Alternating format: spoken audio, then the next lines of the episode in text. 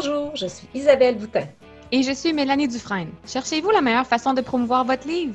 Bienvenue au podcast Entrepreneur, la révolution du livre. Votre dose hebdomadaire de nouvelles et d'inspiration pour votre carrière d'auteur.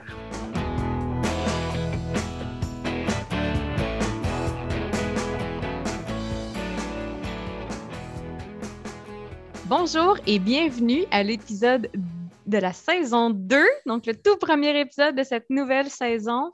On a pris une pause de plusieurs mois et on est vraiment très content de vous revenir. Isabelle, comment vas-tu? Yay! saison 2, season 2! Full en forme, ça va bien, contente de revenir, contente, contente d'avoir pris une pause, ça a fait du bien, là, je ne sais pas pour toi, là, mais tu sais, de prendre l'été off, puis euh, de faire le plein d'énergie puis le plein d'inspiration. Et là, on revient en pleine forme. Donc, euh, super contente d'être de retour euh, pour la saison 2, épisode 1. Et euh, ben, j'ai passé un très bel été. Et toi, as-tu passé un bel été? Comment ça a été ton été?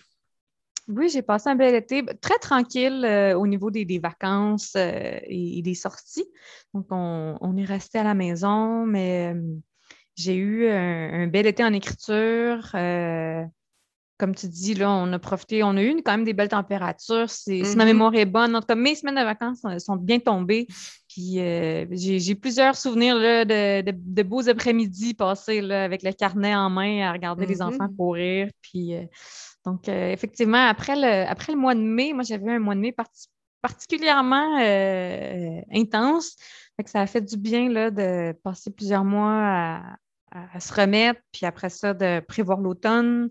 Puis je ne sais pas pour toi au travail, mais moi, ça a été une rentrée euh, donc en, hybride pour le mois d'août puis en présentiel pour le mois de septembre. Donc, euh, oh. mon Dieu, on a tellement oublié notre routine d'avant COVID. C'est terrible. Donc, euh, je pense que j'ai mis plusieurs semaines juste à me remettre dans le bain, là, de faire préparer la boîte à lunch, de hmm. sortir de la maison avec les deux enfants, puis de pas revenir. Donc, d'être vraiment hors de la maison toute la journée, ça, ça a été un choc en soi. Donc, euh, donc je te dirais que c'est ça. Ça a pris un bon mois pour s'en remettre. Donc, le temps qu'on soit prêt à reprendre le podcast, là, ça, ça, a pris un certain temps. oui, définitivement que la rentrée, c'est jamais facile. Peu importe les circonstances, ça prend toujours quelques semaines d'adaptation. Oui. Et là, en plus de ça, tu avais un lancement. Oui, donc euh, j'ai conclu ma trilogie de fantasy au mois de mai. Et euh, pendant l'hiver, j'avais déjà écrit un, nouveau premier tome, donc une nouvelle, euh, une nouvelle série. Donc, euh, ben, j'en avais déjà parlé, je pense. j'en avais mm-hmm. déjà glissé un mot, donc de fantasy épique. Et le tome 1 sortait le 30 septembre dernier. Et puis, euh, mon objectif, c'était d'avoir une, équipe de lancement plus grosse. Donc, je visais 10 personnes. Finalement, j'ai eu 12 euh, participants à mon équipe de lancement. J'étais super contente. Puis, ça a fait qu'au jour 1, dans le fond, ma, stratégie que j'ai mis en place, c'est que j'ai publié le livre papier, donc le brochet, euh, quelques jours avant la sortie du e-book. Donc, euh, la fiche produit était déjà euh, live, donc mm-hmm. euh, vivante.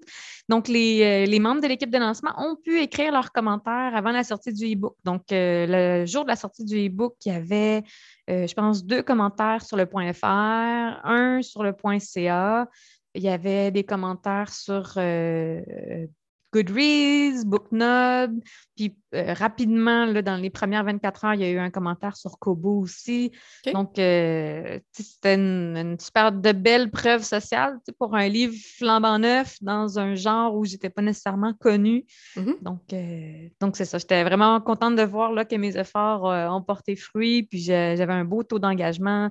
Les gens ont eu des retours positifs super rapidement. Donc, ça a comme aidé à calmer le, syndrome de l'imposteur ou le petit mm-hmm. stress de est-ce que les gens vont aimer, c'est un nouveau genre. Puis c'est très différent aussi, très, très différent de ma série de science-fiction au niveau du ton, euh, du, type d'humour. Donc j'avais une petite crainte à ce niveau-là. C'est pas si différent de ma série de fantasy urbaine, mais quand même, c'est mm-hmm. différent quand même. Donc, euh, ça l'a aidé à, calmer mes angoisses et à, faire en sorte que tout se passe bien. Puis euh, il y a eu une belle réaction. on sait quand on change de genre, il y a certains lecteurs qui ne suivent pas ou qui vont attendre mm-hmm. avant de, suivre. Mais j'ai quand même eu euh, des beaux résultats là, pour les premières semaines de vie du livre. Donc, euh, Donc là, je mets les touches finales à l'écriture du tome 2. Donc, je pense qu'il me reste 1000 mots à écrire. Ben, ça, c'est excellent, mais fais pas ta cachotière. Parle-nous-en un peu, c'est quoi le titre? C'est quoi, le... quoi ton synopsis? Euh, le synopsis, je l'ai réécrit. c'est un travail sans fin. C'est ça. Euh, la série s'appelle La chronique des joyaux. Et euh, le titre 1, le titre du tome 1, c'est Le crépuscule violet. donc, les prémices de cet univers-là, c'est que sur le continent du Nord, il y a sept joyaux qui sont magiques. Un joyau, on parle de la taille d'un homme. C'est vraiment euh, mm-hmm. un gros morceau de, pierre. Et euh, donc, ce, joyau-là entretient une relation symbiotique avec les habitants euh, à proximité. Donc, euh, les, humains sont venus s'installer en château sur ces pierres-là. Puis, donc, la pierre se nourrit de l'énergie des humains qui, puis elle, à son tour, donc, elle fait fructifier la terre autour. Les récoltes sont meilleures. Les animaux ont, plus de portée, euh, sont en meilleure santé. Donc, c'est une relation qui bénéficie aux deux. Hmm. Comme un genre de divinité minérale, euh, oui, oui, c'est ça. C'est comme la créature, elle est, elle est consciente, mais elle ne peut pas interagir avec les humains. Donc, à ce niveau-là, elle a manifesté un avatar. Donc, les sept pierres ont chacune manifesté un avatar qui est là pour interagir avec euh, les habitants du château. Donc, ils sont appelés des précieux ou des précieuses.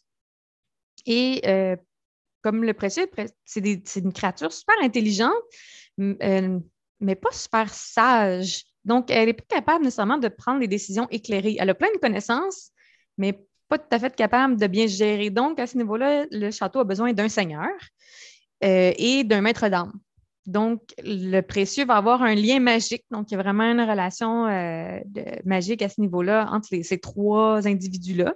Mmh. Puis, c'est ce qui fait en sorte qu'un château va, bien euh, prospérer. Sauf que là, évidemment, notre tome 1 commence et le château violet a perdu son maître d'armes dans des circonstances euh, un petit peu pénibles sous euh, des attaques de créatures euh, malfaisantes. Et donc, le seigneur est allé, est parti à la recherche d'un nouveau maître d'armes. Donc, la précieuse est seule au château avec ses habitants, attend frénétiquement son retour. Et là, arrivent des caravaniers qui viennent donc commercer avec, qui sont que de passage en théorie. Et euh, Sabaya fait la rencontre de Jonas, donc un, mystérieux mercenaire plutôt mm-hmm. charmant avec qui euh, euh, commence à développer des sentiments. Et donc, lorsque son, maître, son seigneur revient avec le nouveau candidat au poste de maître d'armes, elle se retrouve un peu déchirée parce qu'elle elle se retrouve à être émotionnellement engagée vis-à-vis de Jonas, mais là, il faudrait qu'elle change de fusil d'épaule pour se mm-hmm. tourner vers ce nouveau candidat-là. Puis euh, donc, euh, elle est déchirée entre désir et devoir pour euh, le bien de son château. Donc, toujours une petite touche de romance. je plaide coupable. C'était. oui, ben j'avais envie. Puis c'était la direction que je, que que je voulais prendre avant même de lancer cette série-là. Je savais que ce serait une romance fantastique et que donc chacun des trois tomes va mettre de l'avant un couple différent donc, une, précieuse ou un précieux différent euh, dans un château différent et mhm. donc avec les différents maîtres d'armes qui vont les accompagner dans, leur, euh, dans leur mission pour euh, prendre soin du château. OK. Ben. Dans le tome 2, on a un, précieux qui était tombé en sommeil parce que son château était tombé en, en décrépitude. Donc, il y avait eu de malchance sur malchance. Le château s'est vidé, donc il n'y avait plus personne pour pour l'aider à s'épanouir. Donc, il est tombé en sommeil. Puis là, ben, l'arrivée de nouveaux venus le réveille. Puis là, ben, il, doit, il doit passer par-dessus le traumatisme qu'il a vécu. Puis euh, essayer de, reprendre de l'avant. Mais évidemment, la, menace qui, euh, qui, pèse sur le continent euh, ne les épargnera pas. Donc, hmm. ça, a été, ça a été quelque chose, ça a été très, très émotionnel. c'est vraiment venu me chercher dans, très, très profond dans mes émotions d'écrire ce tome-là. Donc, et la date de sortie est prévue pour? Euh, mars 2022. OK. C'est encore loin. C'est encore très Oui, je me suis donné du temps là, pour, euh, pour la révision puis mhm. la, bêta lecture. Je voulais pas. Euh, mais je voulais pas répéter. L'année passée, j'en ai sorti trois livres. Puis je voulais pas nécessairement me retrouver dans le même état de fatigue qu'au mois de mai dernier. Mhm. Donc, donc j'ai décidé d'espacer un peu les sorties. Ça me ça me fait de la peine à chaque fois que quelqu'un me dit j'ai hâte à la suite. Ah, mais bon, je veux dire, on doit prioriser notre santé, sinon il n'y en aura pas de suite. Tout à fait. Et toi, on, va, on, va, te souhaiter, euh, on va te souhaiter euh, du, beaucoup de succès pour le tome 1 d'ici la sortie du tome 2, finalement. oui, je pense que ça va bien aller. Mais de toute façon, c'est ça. Faut... Un premier tome tout seul comme ça, ça, ça, peut difficilement être un grand succès. donc, euh, donc, je suis patiente. J'ai pas, je me mets pas de pression. Beau travail. Merci. bien. Mais toi, tu as fini l'été avec un lancement. Moi, j'ai commencé l'été avec un lancement. Euh, on a lancé euh, le recueil de nouvelles du solstice d'été, donc euh, le jour même du début de l'été, le 21 juin. Et c'était la fin d'une espèce de marathon intensif de révision, correction, montage, alouette. Il y a eu vraiment beaucoup, beaucoup, beaucoup, beaucoup d'heures de travail mis là-dedans. Et justement, comme toi, je suis un peu arrivée à la fin au lancement euh, épuisée, en état total de, comment dire, de jeûne artistique. J'étais plus capable, mon esprit était complètement vidé. Mais le lancement a super bien été. Euh, ça a été vraiment, euh, j'avais fait une, une prévente, donc il y avait déjà beaucoup d'exemplaires qui étaient réservés à l'avance. Euh, et, et, même une fois le livre lancé, il y a eu d'autres ventes encore, donc si bien que euh, j'ai dû aller en réimpression cet été. Donc, euh, toujours super positif là, quand on dit Hey, tout ce que j'avais, toutes les belles boîtes qu'on était allé chercher, là, ils ont toutes été vendues. C'est merveilleux. Donc, on est allé en réimpression et là, j'ai appris à la dure que de faire une réimpression l'été, c'est pas la meilleure idée. Euh, avec les vacances, avec la construction. Euh, mon imprimeur était fermé. Ils ont eu un bris de matériel ensuite. Donc, pour quelque chose qui aurait pris normalement une semaine à avoir dix jours, pour l'impression des, exemplaires, ça a pris presque, un mois. Donc, c'est ça. On apprend. On apprend, on apprend de nos erreurs et, euh, et tout cet apprentissage-là m'a amené à, réfléchir à justement la vitesse de, publication d'un livre. Donc, tu dis, toi, tu as repoussé la sortie de ton tome 2. Ben, j'ai fait la même chose parce que euh, j'ai fait un appel de texte pour le solstice d'hiver, donc euh, qui devait sortir cette année à l'hiver, donc le 21 mm-hmm. décembre 2021. Et, euh, et ça ne fonctionnerait pas. Je me suis rendu compte qu'il n'y avait aucun moyen pour que je m'en sorte mentalement correcte à la fin euh, de ce processus-là. Donc, j'ai dû repousser pour l'année d'après. Ça a été pas facile à prendre comme décision, mais je suis super contente de la réaction des participants. Euh, tous les auteurs, à moins que je me trompe, mais 100% des auteurs ont décidé de, poursuivre l'aventure, même s'il y avait un an de plus à attendre dans, dans les délais. Donc, euh, tout le monde va prendre son mal en patience puis va attendre que le livre sorte l'année prochaine ça va juste nous laisser plus de temps pour l'éditer encore euh, de façon encore mieux, finalement. Euh, mmh euh, faire les choses de façon moins stressée, mais on apprend, c'est ça. C'était ma première expérience d'édition à titre d'éditrice et non à titre d'auto-édition. Donc, c'est ça. On se rend compte que ce n'est pas nécessairement la même chose que de s'éditer soi-même. Il hein. faut rajouter des délais parce que les délais de communication avec les, auteurs participants, ben, c'est quelque chose qu'on n'a pas à faire quand on est tout seul. Donc, euh, belle expérience tout de même. Je suis vraiment contente. Puis, euh, euh, beaucoup, beaucoup d'auteurs participants à Solstice d'été vont participer au solstice d'hiver aussi. Donc, il y a à peu près, je pense, j'avais fait le calcul à un moment donné, je pense que c'était trois personnes sur quatre environ là, qui vont qui vont être de retour pour le solstice d'hiver. Donc, ça va être vraiment bon. Euh, j'ai vraiment hâte de pouvoir vous en parler, mais ce ne sera pas cette année, ça va être l'année prochaine. Malheureusement, étant donné la, teneur du livre, je ne peux pas le sortir n'importe quand dans l'année. Donc, je ne peux pas dire je vais le sortir au mois de mars, mais non, ça ne marche pas. Ce n'est pas le solstice d'hiver au mois de mars. Donc, euh, c'est ça. On va attendre, on va patienter. Mais c'est pas grave. On apprend, puis on est bien content. Donc, euh, gros été. Et là, tout ce qui me reste à faire en attendant d'ici là, ben, à part réviser les textes et tout, mais ça va être de reprendre moi-même mon écriture parce que. Oui, c'est ça que j'allais dire. Est-ce que, est que tu sais rester au statu quo ou est-ce que tu as touché un petit peu? Non. oh là là là là. J'ai repris mon manuscrit, je l'ai relu. Euh, une première fois euh, cet été, je pense. Et là, j'ai recommencé à le relire là, dernièrement parce qu'en novembre, c'est NaNoWriMo. Donc, je veux euh, profiter de l'occasion, pas pour faire un vrai défi NaNoWriMo. Là, je ne pense pas écrire 50 000 mots en novembre, mais je voudrais au moins pouvoir terminer mon roman en novembre. Euh, je l'avais commencé en novembre. ça serait karmique, là, donc, euh, de, le terminer un an plus tard. Exactement, parce que j'ai quand même, euh, je dirais peut-être les deux tiers d'écrit, là. Ben, ça dépend. Au début, je pensais qu'elle allait être très court, ce roman-là, puis finalement, il s'enligne pour être très long parce que c'est une, une fantaisie. Puis c'est une fantaisie humoristique, donc il y a vraiment toutes sortes de péripéties ridicules et loufoques qui se passent. Et ça, ça mange des mots. ça prend beaucoup de pages. Donc, euh, à suivre. Mais ça va venir, ça va venir. Ça reste dans mes projets, là. C'est dans ma liste de choses à faire cette année. Terminer le roman. Puis on verra quand est-ce qu'il pourra voir le jour. J'ai aucune idée. Je n'ai pas, pas rien planifié.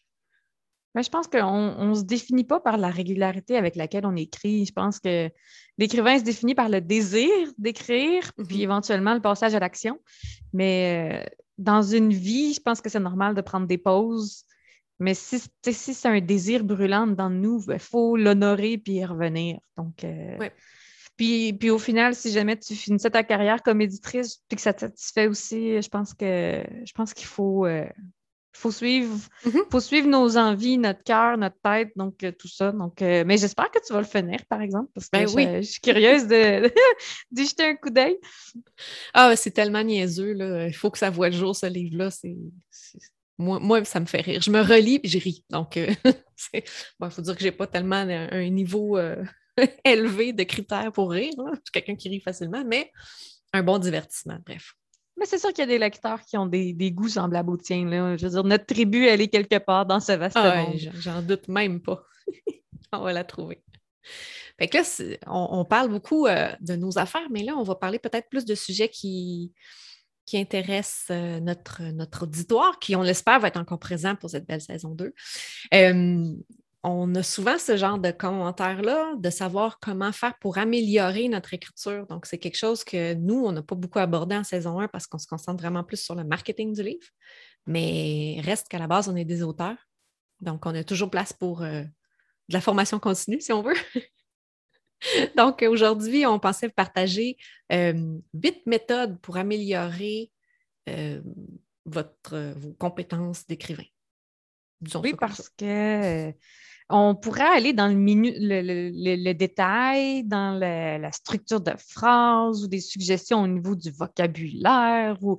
Mais au, final, construire une histoire, c'est quelque chose qui s'enseigne difficilement, mais qui s'apprend. Mm-hmm. Puis euh, il faut, il faut qu'on soit dans une bonne mesure autodidacte à, apprendre par nous-mêmes, à se former, à développer nos, habiletés parce que euh, c'est pas vrai que tout le monde écrit de la même façon. Puis c'est pas vrai que s'il y avait un style unique, que ça plairait à tout le monde. Mm-hmm. Donc, nécessairement, euh, la, voix, le style qu'on a va plaire à, à des gens, mais c'est de l'améliorer constamment, puis toujours travailler à, à atteindre un, niveau supérieur. Mm. Puis donc, euh, donc c'est ça. On a réfléchi toutes les deux à qu'est-ce qu'on faisait au quotidien, régulièrement, pour s'améliorer en tant qu'écrivaine. Puis euh, euh, moi, la première chose qui, qui m'est apparue, c'est de lire des livres donc, sur l'écriture. Euh, Stephen King en a écrit un, mm-hmm. euh, Solstein, euh, je veux dire, après ça, la plupart des, écrivains qui rencontrent un certain succès finissent par se lasser de répondre aux questions et écrivent un livre sur un sujet. Euh, donc, il y en a beaucoup qui sont traduits de l'anglais. Il y en a certains qui sont en anglais, qui ne sont pas traduits malheureusement, qui sont super intéressants. Euh, mais moi, euh, j'ai vraiment beaucoup appris parce qu'il n'y a, pas une seule méthode de réussir. Mm-hmm. La preuve, c'est qu'il y, en a qui vont être vraiment des mordus, des plans super détaillés, tandis que tu vas voir comme Stephen King, pour ne reprendre que cet exemple-là, qui lui va complètement dans le noir, là, qui, qui écrit dans le noir ou qui, qui est un, jardinier qui appelle architecte versus jardinier. Mm-hmm.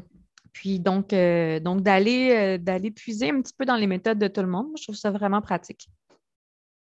Oui, vraiment. Puis en fait, on n'apprendra pas nécessairement comment écrire avec eux, mais des fois, juste de voir comment eux, c'est quoi leur processus, comment ils fonctionnent, c'est quoi leur philosophie aussi derrière ça. Des fois, il y en a qui sont très, euh, très inspirés là, au niveau quasiment spirituel là, de, de, comment, comment entrer l'écriture dans leur vie, puis leur routine et tout ça, que ça peut juste nous inspirer pour mettre en place euh, des, nouvelles façons de faire dans notre routine à nous, parce que euh, je pense qu'il y a de la place pour tous les styles, puis on peut tous avoir notre auteur qui nous correspond un peu, avec tous ceux qui, justement, publient des livres sur le sujet, ben, des fois, ça se peut qu'on ne se retrouve pas du tout dans un, mais qu'on se retrouve beaucoup dans l'autre. Puis à force de, ramasser tout ça, on peut faire une espèce de casse-tête de technique qui peut nous aider après ça à, trouver notre méthode.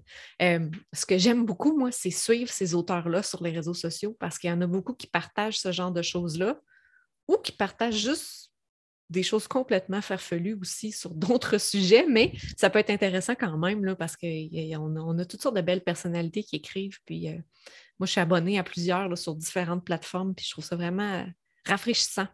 Mmh. Un petit coup d'œil dans leur quotidien, ça, peut, euh, ça peut aider le nôtre. Exact. On... voit qu'on n'est pas tout seul là-dedans. Puis, ouais.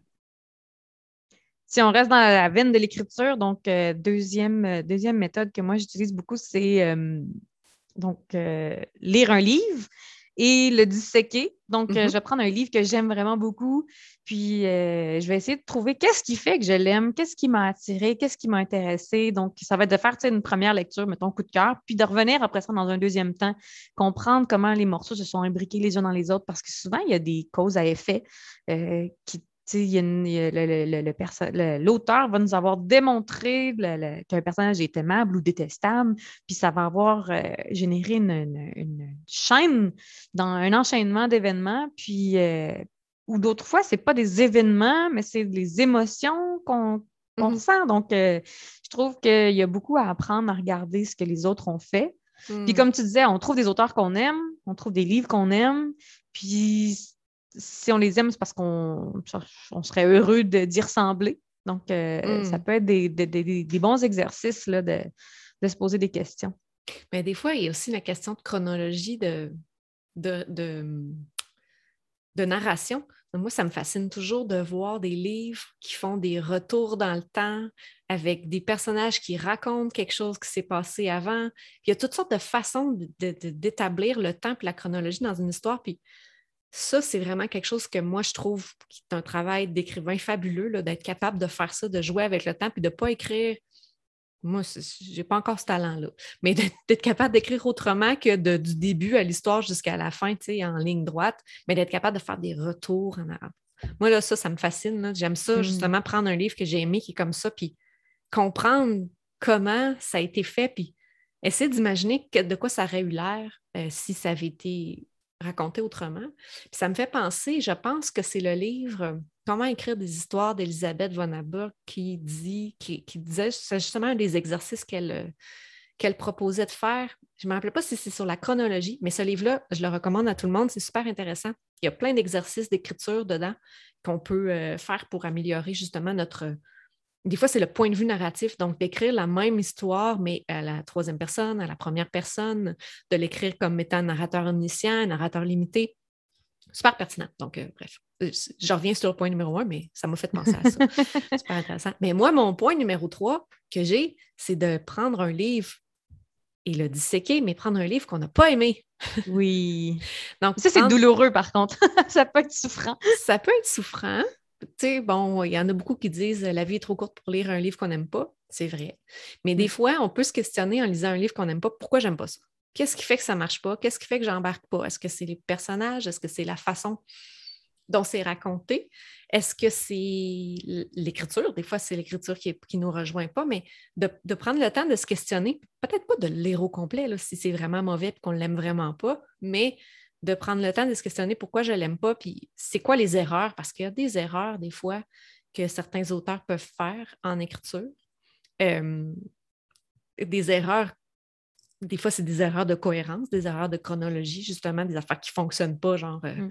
la personne a déposé ses clés par terre, puis euh, la, scène d'après, elle les a dans les mains, puis on ne l'a pas vu leur prendre. Bon, peut-être.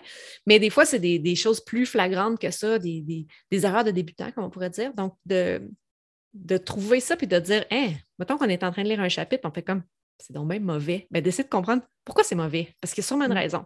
Ça se peut pas que ça soit juste mauvais sans raison. Donc, euh, c'est mon, truc. Puis je l'ai fait dernièrement avec un livre que j'ai lu, que j'ai pas aimé. Puis, euh, Ben, j'ai trouvé ça intéressant. ça, je me suis dit, hey, moi, je fais-tu ces erreurs-là? Mm. Y, a, tu euh, j'essaie de me mettre dans la place du lecteur qui, lui, lit mon livre? Est-ce qu'il s'est dit à un moment donné, hein, ça, ça ne marche pas ici? Donc, euh, super formateur comme, comme expérience, même si ça peut paraître peut-être long pour lire quelque chose qu'on n'aime pas. Mais c'est comme tu dis, il disait le pot complet. Là. Si jamais c'est aussi mauvais que ça. Là. J'avais fait une expérience semblable, pas nécessairement volontairement, mais un peu par la force des choses. Euh, c'était une romance un peu contre-visitée, puis mettons, appelons-le Prince Charmant. Le, Prince Charmant, au final, moi, je ne le trouvais pas du tout charmant. Mm-hmm. Puis, il avait fait plusieurs choses euh, un peu euh, reprochables. Puis bon, il y avait eu une scène ou deux où est-ce qu'on nous le montrait sous un éclairage positif, puis on se disait, oh mon Dieu, mais c'est vraiment véritablement un prince. Mais pour moi, c'était pas assez de, pour dire que je, je tombais en amour ou, que j'étais d'accord avec l'héroïne de tomber en amour avec lui.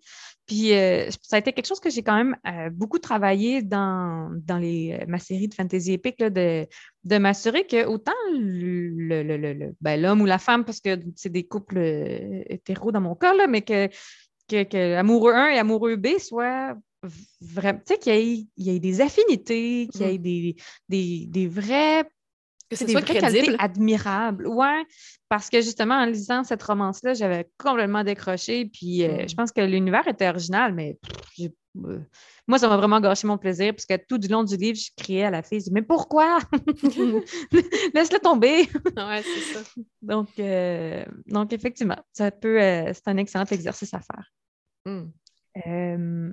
le prochain, donc, euh, on reste dans le domaine de la lecture, c'est d'offrir ses services comme bêta-lecteur ou bêta-lectrice. Mm-hmm. Ben oui, tout à fait. Euh, ça revient un peu à ce qu'on vient de dire de disséquer les livres qu'on aime ou qu'on n'aime pas. Mais en prenant un roman qui est à l'état un peu plus brut, si on veut, donc à l'état, à l'étape de la bêta-lecture, euh, puis en prenant le temps de se questionner pour aider cet ami auteur-là ou cette connaissance auteur-là qu'on tente d'aider, ben, ça peut nous, nous faire développer des meilleurs réflexes par rapport à nos lectures. Donc, d'être capable de faire l'exercice, si on est capable de faire l'exercice pour quelqu'un d'autre, de lire, puis de dire Ah, ici j'aime ça, ici j'aime moins ça, euh, là je décroche, ou là ça va trop vite, ou là ça va trop lentement. Ben, après, on peut transposer ça en nous-mêmes quand on relit notre texte. Des fois, ce n'est pas évident de le faire quand on l'écrit, mais quand on va faire notre première lecture, de se remettre dans la peau un peu du bêta-lecteur et de dire OK, pour, pour cet ami auteur-là, j'avais, j'avais accroché sur ces petites choses-là, ben moi, je retrouve ces petits, ces petits détails-là dans mon texte, donc il faudrait peut-être que je les retravaille. Euh, je pense que si jamais je pense qu'on ne peut jamais trop euh, analyser à, ce niveau-là, là, quand ce n'est pas un livre qui est complet, euh, de, se questionner sur est-ce que c'est vraiment la bonne façon de raconter cette scène-là, par exemple? Si, mettons, euh, il y a une scène euh, d'action, puis on raconte plein de choses, puis que finalement, ça devient dur à suivre parce qu'il y a trop de personnages, puis on ne sait plus où on en est, ben, peut-être qu'il y a moyen de simplifier la chose. des fois, c'est des personnages qu'on se rend compte après lecture que, ben, qui n'ont pas vraiment raison d'être dans le livre des fois, on, veut créer un univers, puis on se dit, ben, dans la vraie vie, il y a plein de gens. C'est vrai. Mais des fois, on ajoute des personnages qui servent à rien, en gros. Ils ne font pas avancer l'histoire. Ils sont juste là pour. C'est comme des figurants, si on veut. Mais tant qu'à ça, ce n'est pas tant utile de présenter, donner son nom, dire de quoi il a l'air. Si c'est un figurant, ben, il est là, ça peut être le garçon, puis on, passe à autre chose. Des fois, euh, c'est ce genre de, petites choses qu'on peut analyser quand on prend ce recul-là, mais je pense que c'est difficile de prendre ce recul-là quand on ne l'a jamais fait pour quelqu'un d'autre. Parce que de le faire pour soi-même, c'est comme l'étape plus difficile encore après. Puis de la bêta lecture, c'est tu ne viens pas corriger les écrits de la personne. Tu ne veux pas changer des virgules de place, tu ne veux pas changer du vocabulaire, des structures de phrases. Donc, tu viens vraiment dire j'ai aimé, j'ai pas aimé, je me suis ennuyé ou j'étais confus. Donc, tu sais, c'est vraiment ce genre-là mm-hmm. de, retour que l'auteur veut avoir. Puis quand on fait une relecture, je ne sais pas toi, mais moi, quand j'ai commencé comme, comme écrivaine de façon sérieuse, au début, une relecture, pour moi, c'était de corriger des mots, changer des virgules, puis euh, restructurer mes phrases. Mais au final, c'est une, première relecture, c'est pas ça. On a si ça, c'est une révision mm-hmm. ou de, l'édition, mettons, plus en, fin de, en fin de projet. Donc, euh, vraiment une relecture où est-ce qu'on vient porter un regard critique sur l'histoire dans sa forme beaucoup plus large. Donc, est-ce que c'est crédible cette relation-là, justement? Oui. Est-ce que mon prince charmant est assez charmant pour que la femme tombe en amour avec? Bien, s'il ne l'est pas, mais il faut que je corrige ça le plus rapidement possible, sinon ça ne marchera pas tout le long du livre. il faut que la femme soit autre chose qu'un paillasson pour sur lequel s'essuyer les pieds. Là. Mm-hmm. Elle aussi, il faut qu'elle ait un, intérêt. Là. C'est ça. Des fois, il y a des personnages qui ont juste deux dimensions, là, qui ne sont pas euh, réels. qui font euh, juste subir les événements de l'histoire. Mm-hmm. Euh, donc, c'est ça. Hein, de, porter un regard critique, c'est vraiment ça, plutôt que de, changer des mots de vocabulaire. Mm. Ensuite, on passe à un autre truc que moi, j'ai jamais essayé, mais donc que toi, tu as, fait à plusieurs reprises participer à des ateliers d'écriture. Oui, vraiment. Et des ateliers d'écriture en dehors de notre zone de confort. Surtout, je pense que c'est ça qui est le plus important. Euh, puis tu sais, c'est même pour n'importe quel artiste. Hein.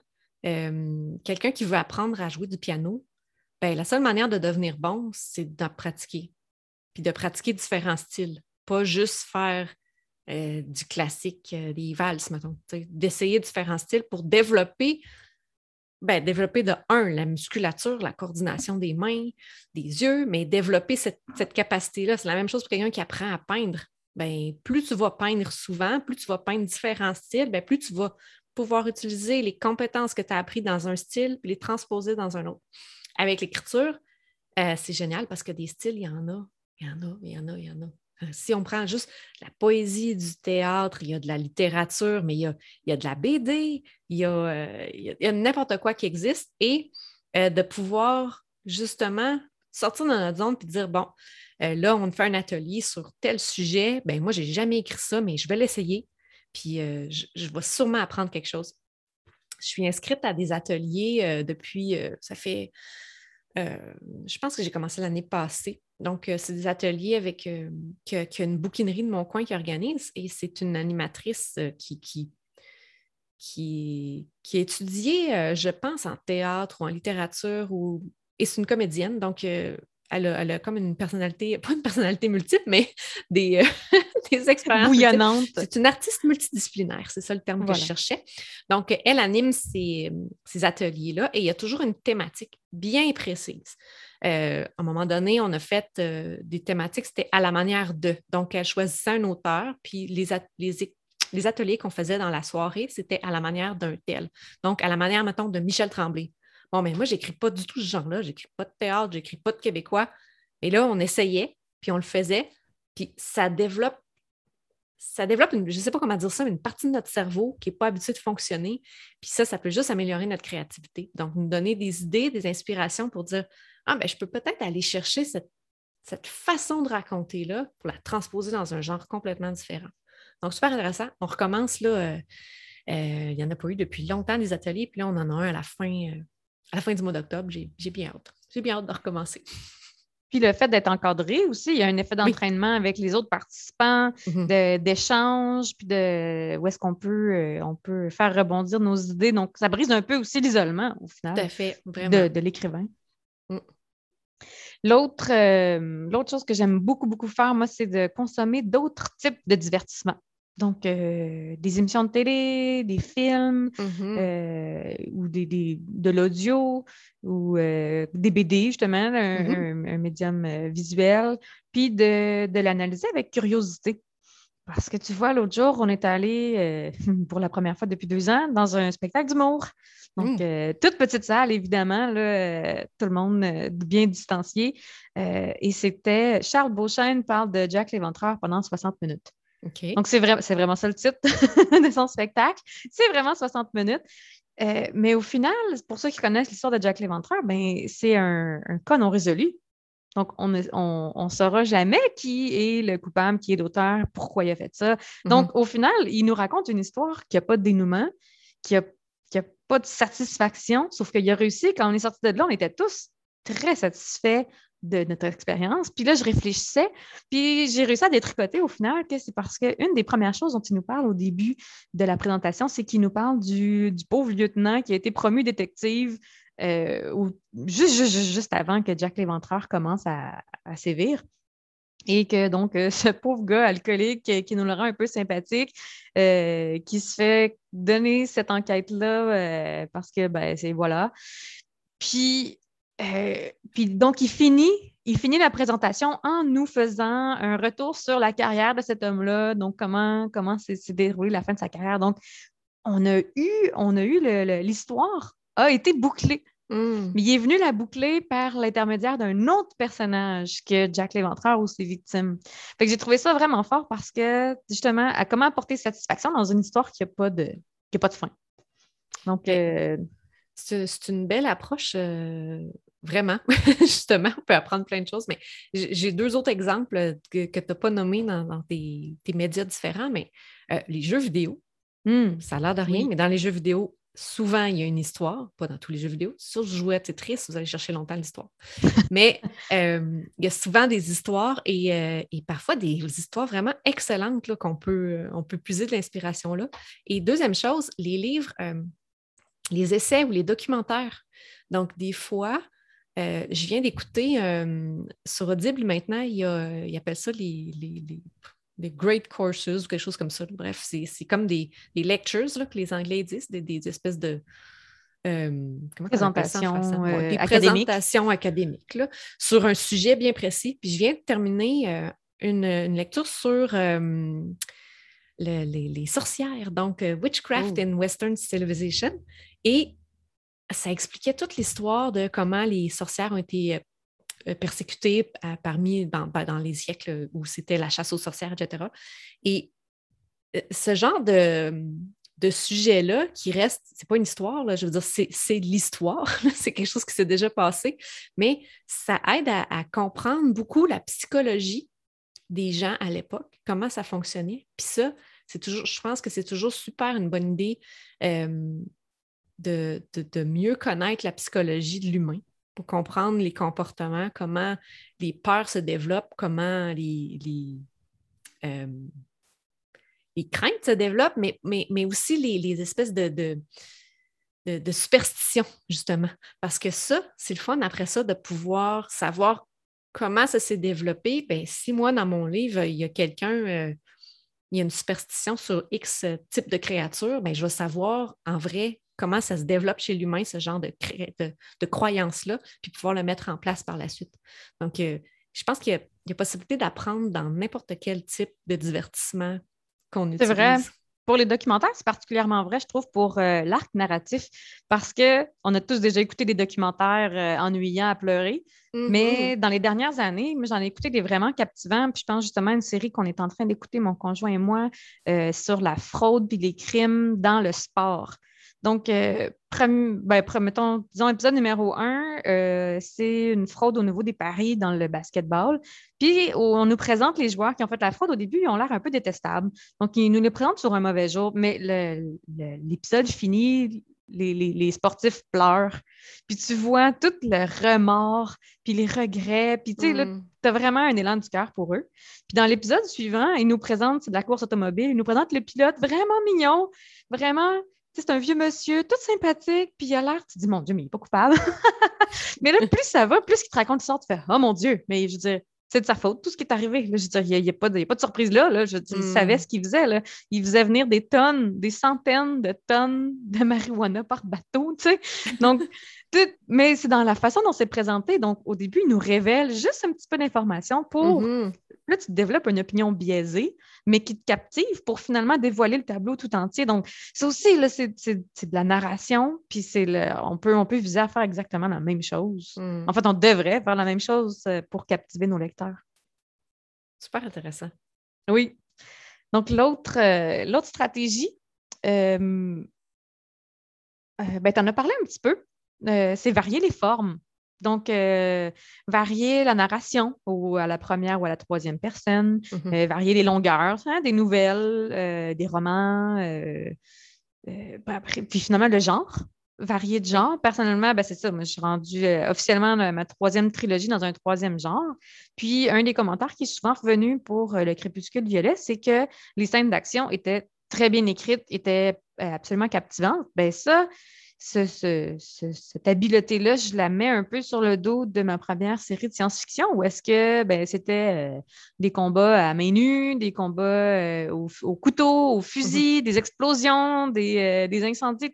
Donc, puis j'avais des bêta-lecteurs un peu plus justement orientés qui ont fait du combat, qui ont fait des arts martiaux. Donc j'avais eu des retours à ce niveau-là. Puis je pense que j'ai vraiment développé mon aisance pour les combats, les scènes d'action à ce moment-là. Puis ça paye ben, hmm. six ou sept livres plus tard. Donc. Ben, tout à fait. Mais tu sais, moi, j'ai pas encore euh, beaucoup expérimenté dans les. Ben, je dis ça, puis c'est pas vrai parce que j'ai plusieurs projets qui sont pas terminés, mais je pense qu'effectivement, puis ça rejoint un peu ce que je disais par rapport aux ateliers d'écriture, là, on peut toujours chercher une compétence apprise ailleurs puis la transposer. Hein. C'est ça qu'ils appellent les compétences transversales maintenant à l'école. Hein. Mm-hmm. C'est ça. Oui. Mais ça marche aussi en écriture. oui. Ouais. Donc, venir. Euh, ben, pas, pas négliger. Tu sais, si on dit, ah, moi, j'écris juste des romans. Mais non, il y a. Justement, de faire court, ça peut être un beau défi, puis ça mm. peut venir euh, développer d'autres qualités. Euh. Oui. Les nouvelles, c'est le fun à écrire. Ben, en fait, c'est un succès plus rapide. Donc, euh, le roman peut te prendre deux, trois, six mois à écrire, tandis que la nouvelle, euh, au bout de quelques semaines, ben, tu as une victoire à célébrer. Donc, mm-hmm. quand, on, quand on a un petit passage à vide, là, ça peut euh, faire beaucoup, beaucoup, beaucoup de bien à l'âme. Vraiment. Puis, je vais rebondir sur ce que tu as dit tantôt. moi, ma dernière, mon dernier conseil, ce serait de terminer vos projets. Parce que euh, le fait de terminer un projet, ben, on apprend à être meilleur, à écrire des fins. Donc, si on fait juste toujours entamer des projets sans les mener à bien, on, vient perdre tout cet apprentissage-là de comment boucler la boucle, comment, euh, comment rendre une fin satisfaisante. Puis, des fois, quand on écrit la fin, on dit Oh mon Dieu, il faut que je retourne au début, il faut que je corrige, il faut que j'améliore, il faut que je bâtisse là-dessus, que, je, que justement que j'en révèle moins ou, que je révèle des informations qui peuvent euh, confondre un peu pour augmenter le mystère. Donc, euh, donc c'est ça, de, terminer les projets, puis de terminer le suivant, puis encore de, toujours se lancer, mais jusqu'au bout.